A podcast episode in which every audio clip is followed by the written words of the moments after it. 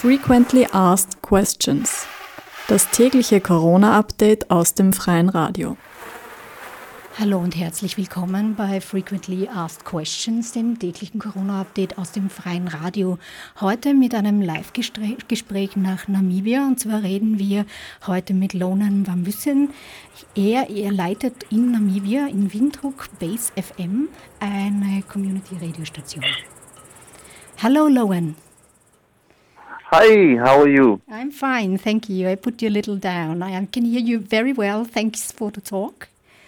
Um, awesome, awesome. We, I, I just continue a little in German. Uh, wir haben im Vorfeld gesprochen, dass wir heute Deutsch sprechen. Ich hoffe, das ist um, wieder mal okay. Ah, Englisch sprechen, entschuldige. Am Mikrofon ist übrigens heute Lale Rutger Kirdara und bei uns ist es ein wenig hektisch, aber es sollte ganz, ganz rund und ruhig gain. Um, thanks for um, being basically online and on the air over there in Namibia, in Windhoek. Can you tell a little bit more about you about Base FM and your connections to Base FM? Yes, uh, Base FM is uh, our community radio station here in uh, Windhoek, the capital city. We are about 27 years old, and we are. Um, I'm currently I would say, the caretaker of the radio station, um, trying to save it from the brink of everything. We were talking about how the lockdown develops in Namibia, and you have the situation that basically all of your employees are um, in containment at home.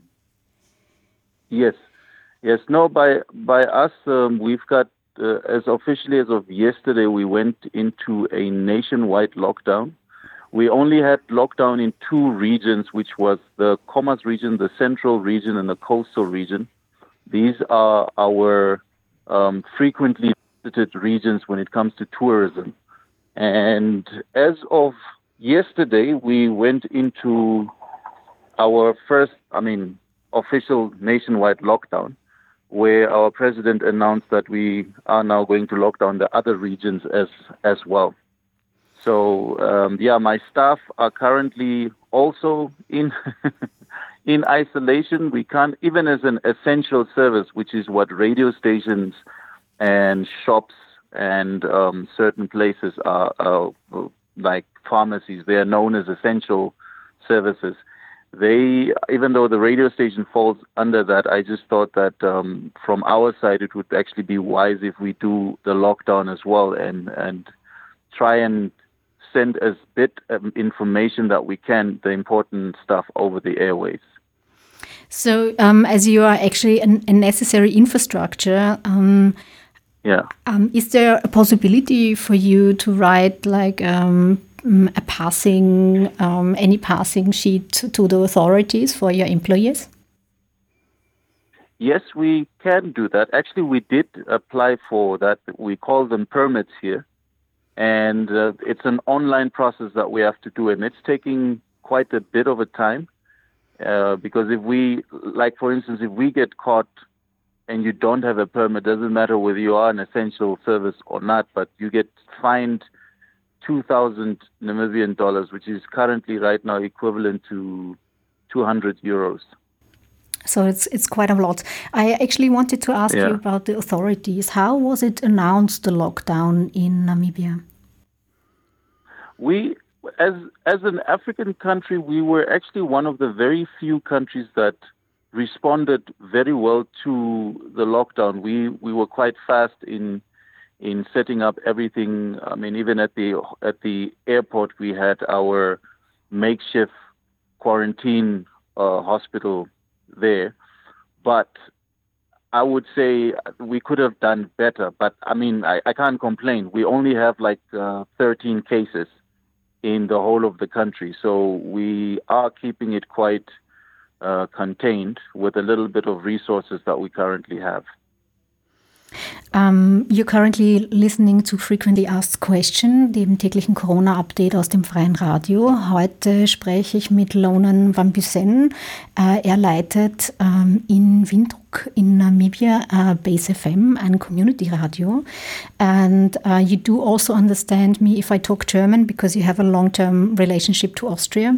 Can you tell a little yes. bit about also your career? Because originally you are a musician, and then you sort of yes, yes. swapped into media and the management of media. How did that happen? Well, I've I've always been in the trade as as a musician. I mean, media is all entertainment, and um, my wife and I had the opportunity to actually.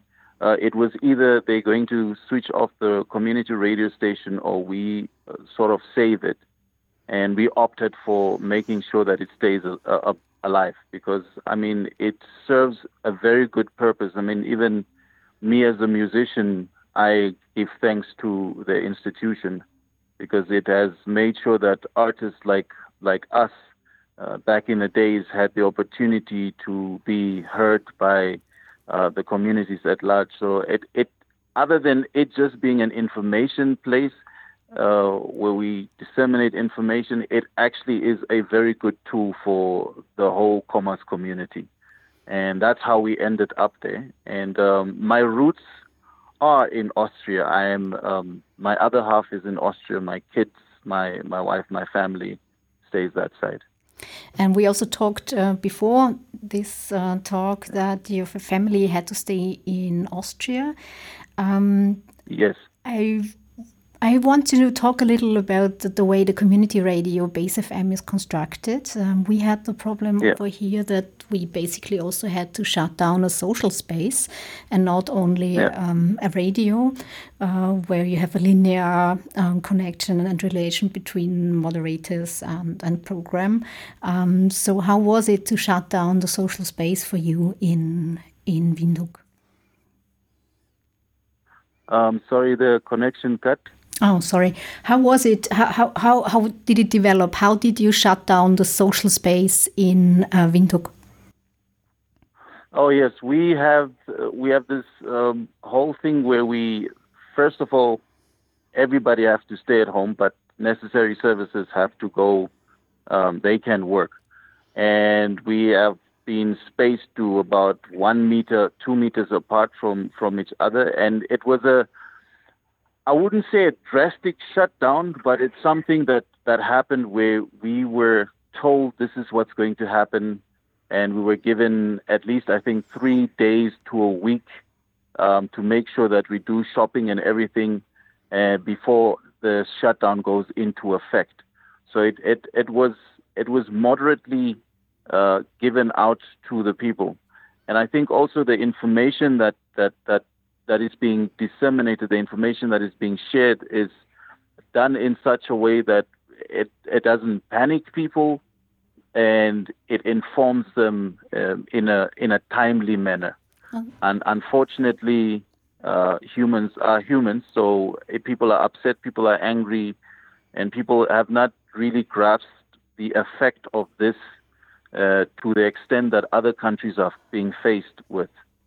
Um, I think that's that's the the one thing where I feel uh, we would only take it 150% serious if it's something that affects you um, immediately, like a relative or you are in that situation.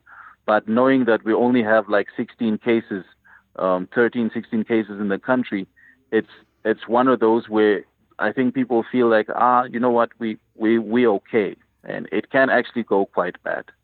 Um, I, I, want to come back to the radio. Um, how was it to, yeah. for you personally to shut down your radio? Like, uh, how did you communicate with uh, your colleagues, the people coming in? As it is quite a, a, wide social space. We were talking a couple of weeks ago, and you told me there are a lot of people coming in and out. And how did you yeah. manage to do it? Well, for us, it was a case where we had to, first of all, the interviews that we have scheduled, we had to um, decline um, because we can't, um, based on the information that we got and based on the, the, the, the, rules that are out there, you can't be, especially in a very small confined space, especially how big our studio is, you can't be more in there than four people or three people. So for us, we had to send out all the information that we we have to drastically um, decrease number one our broadcasting times, and for our staff, it's it's it's a bit of a of an issue because it comes with the whole thing of we have to inform people. We have to be the ones that are the first one to have the information to be sent out, but at the same time, you are being told, no, you can't do this because of health uh, reasons and, and safety reasons. I mean, for for the services that we put out, it's quite um, it's quite an issue. Um, how we were talking also before, and you said you try to set up a video channel at the moment. Um, how do Yeah. you react? Um, how do people like upload their shows um, now? How do you react on this uh, distancing? What we're doing currently right now is like we've uh, we are linking the radio station to an online platform. So we're going to be streaming the radio to uh, the, our social media uh, pages. Well, the first one happening tomorrow, and in that setup, we have to be taking very closely um, measures like the, the the whole social distancing, the whole uh, make sure that you you know um, are aware of what you touch, what you bring, and where you come from. It's it's challenging as as as a radio station. It's challenging because we need to meet people constantly, and um, we unfortunately don't have a setup where we can upload shows and people can do them wherever they are. They have to physically come in, and this is now our presenters have to come in and physically sit in the studio to present their shows, which poses, if one has to look at it from that perspective, a bit of a of, of a risk situation. But I mean, we are no different than than nurses and doctors when it comes to making sure that um, um, we inform the people, and I think I think that's where us as essential services have to make sure that we abide by whatever rules that are there and that keeps us safe. Um, in the last couple of weeks, we were very intensively talking in our radio here in Graz uh, how to prevent um, fake news and how to work against them, basically. Um, Yeah. what do you do, basically? Do you have a are you in contact with your editors still? How do you manage like this um, working against fake news or wrong news? Okay. But by us, when it comes to serious, serious news like the COVID 19 situation, we have a news outlet that we source news from. And we also from our national broadcaster and also like uh, from the president's desk, they usually send, send us any statement that was made by the president or anything that was that was said, they email that straight to us. So as a radio station, we don't cover or talk about any as around this topic. We don't cover talk about any news which we hear or see on social media. And I think this safeguards us from the aspect that we might say something that it is not true. So rather we we work for with a small pool, which is a good thing and a bad thing. So maybe sometimes the news that comes from a specific source might be true, but we don't know how to really fact check that because it needs to be fast. It, you need to receive it and then you need to send it out.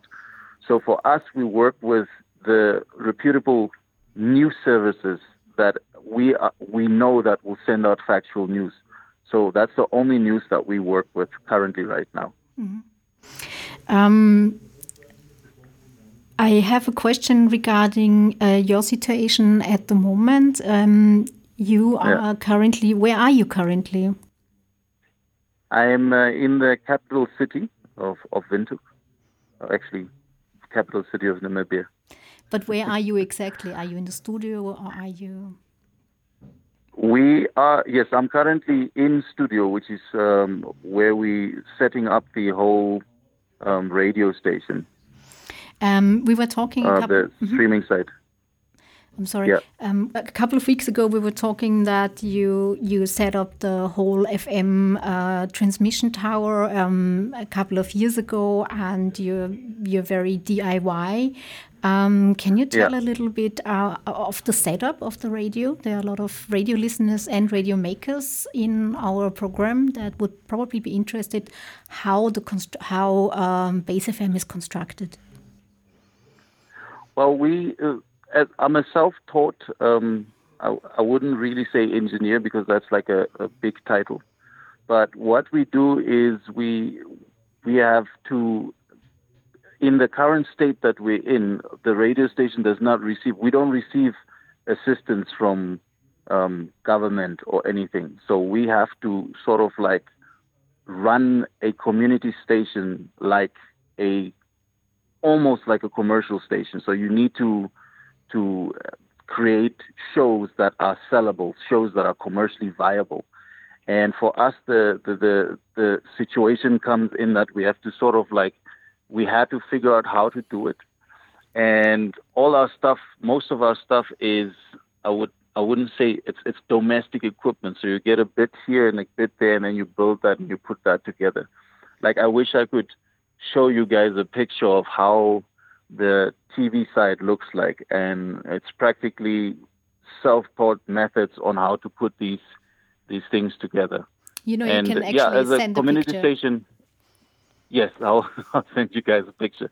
And as community stations, we're actually quite limited in in resources and reach. Um, by law, we're only bound to a specific area, and uh, I believe only to one frequency. And I think with the era of of of the digital era, that actually helps us to reach further than where our frequency reaches, which is mean which means I, I can now have a conversation with you and we the whole world can hear what we are talking about. And that's the good part about where the side or the direction that we're heading into. But as far as community uh, stations is concerned we are very limited um, a couple of weeks ago we were also talking about the namibian diaspora and that yeah. um, there are not many people from Namibia and Austria. And I would be interested how you actually work with the radio, how the connections of the diaspora are with your radio, and how important it is to have also all the information from the other communities? Uh, took me a lot. I don't know the, the word diaspora in, in, um, in the English word of it. Um, it. It means like all the, um, the, the people from Namibia, originally from Namibia, who now live all over the world like oh, okay. people that live in London, in New York, in in other bigger cities. Um, do you have a, oh, yes, a, yes. a, big connection with the people that um, are originally from Namibia but now live somewhere else all over the, the world? In in in some cases we we have, and and this is what helps with the whole um, streaming of, of of the radio station. It helps keep in touch with with um, the people that we have all over. Especially, we have a lot of people in in Germany and I would believe England for that matter. And what helps is is the online setup that we have because they sometimes or most of the times would miss home and then they feel like the best place to listen to or to, to get connected to is is our radio stations here, especially ra- uh, community radio stations that focus on on really, really local news. And that's practically how we, we are connected, the whole diversity of radio at the moment. Um, let's go back to also your programs. Um, and before we yeah. end with the COVID 19 um, discussion again, yeah. I, I, want to talk a little bit about your program. You have, you're very music oriented. Um, yes. I found this very interesting, and also your age group, uh, that is, are the listeners and also the radio makers, are quite young. Can you tell a bit, little bit yeah. about uh, the structure and how you you deal with the music scene? Well, the our approach, especially for for if we have to talk about the whole base FM thing, is we target the the the younger demographic and the challenging part that we had to figure out from our side is to how we get them engaged with with the station. It's like we play their type of music, we make them part of the station. So it's either they come in and they do their top 10 show or um, they have a quiz where you throw the one school against the other school or the one age group against the other one. And this sort of gets them to engage in the, the, the station. Also, the topics that we have, it's when we do research on what they need to talk about, or I mean, I mean the, what is a concern, we target things that they have issues with. And those type of topics is the ones that we discuss, and they feel that they are part of it, and they they they, they engage with us uh, much more easily. And as a radio station, I think that that's uh, as a community radio station, I think that is what we have uh, made it our core focus is to try and engage and, and get the the younger population um, part of the station. Um, how is the younger generation working and dealing with this mixture of social media and uh, FM terrestrial frequency? Do they reflect on it? Um, what is the, the situation currently? Who is listening to FM radio in Windhoek? Well, this is this is no way where the challenge came from. I think we found a perfect blend. Um, most people are online, so we use the online platform to send them to FM. So it's online platform will tell them you can win whatever. Go listen to the show, or we're going to be discussing this specific topic. What is your take on it? And then we send them back to to FM. The problem is that that has come in with the evolution of of media is people are not really reclined anymore to sit and listen to radio because if they want to listen to music, they can just switch on their, their phones now and choose a song that they want to listen to. So we have to we had to change to um, topic driven sort of radio um, shows and keeping in mind that the type of music that they listen. That's usually the lock that we have them. So if we want to tell them anything about COVID 19, we need to be aware of what is it that they that they've got on the phone. What is it that that drives them? What is it that that keeps them when they clean the house, which the music that is in the background. So in that way, when when we finally figured that one out, we sort of throw in what they need to know because nobody would. I wouldn't really say nobody. People would not easily uh, just tune in to FM for music so uh, that is where things have to be that things have changed. It, it has come it become more a a platform for information. I mean, it's information that they can get from anywhere, but you need to make it engaging. And everybody always want to say something. So our focus has been yes, you can come and say what you can come and vent by us, but it needs to be in a proper way. We can have a conversation, you can have your say, and but it needs to be in a proper way. So we have used FM and the social media to sort of like coexist and um, drive the, the, the, the, the listeners to either one side or to the other one. And uh, yeah, it's, we're, we're still trying to find the perfect, perfect balance, but we hope we're there. Now I return back to the COVID discussion. Um, I would love to talk more about the development of the community radio also in Windhoek. It would be yeah. really interesting. I think we continue anyway. Um, how? Yeah. Let me let me start again with the lockdown. Um, what is the time period that people announced uh, that the lockdown will last in uh, Namibia? It will now last until the 4th of May. It was supposed to end tomorrow midnight, um, but it was uh, it was extended. I mean, I think for uh, a country, just to add on something a little bit, for a country like Namibia, the lockdown, if you have to look from an economic perspective, it is super, super bad. Um, our government yesterday said we're losing about 1.7 billion per week. But if you have to look at it in reality, is is uh, we're a country with more than 40%, almost 50% unemployment. And if you have to look at the people that are uh, that are usually mostly affected is the low income people and the people that pra- practically does not have anything to eat. And in our rural rural settlements, like um, the ghetto area, those people don't buy food um, in bulk. They buy what they need to eat that day because they don't have fridges. In some cases, there's no electricity. And now these people are being told you need to stay at home.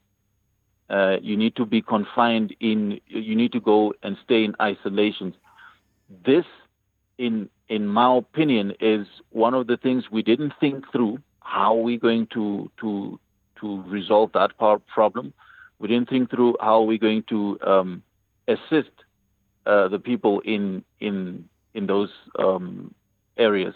But also from I, I, and I net, and on the other hand, I need to applaud our government for taking steps uh, in a specific way, because for us, if anything, if anybody who's infected has to be has to reach those areas, the the the the, the densely populated areas. I'm, I'm only talking about our uh, capital city.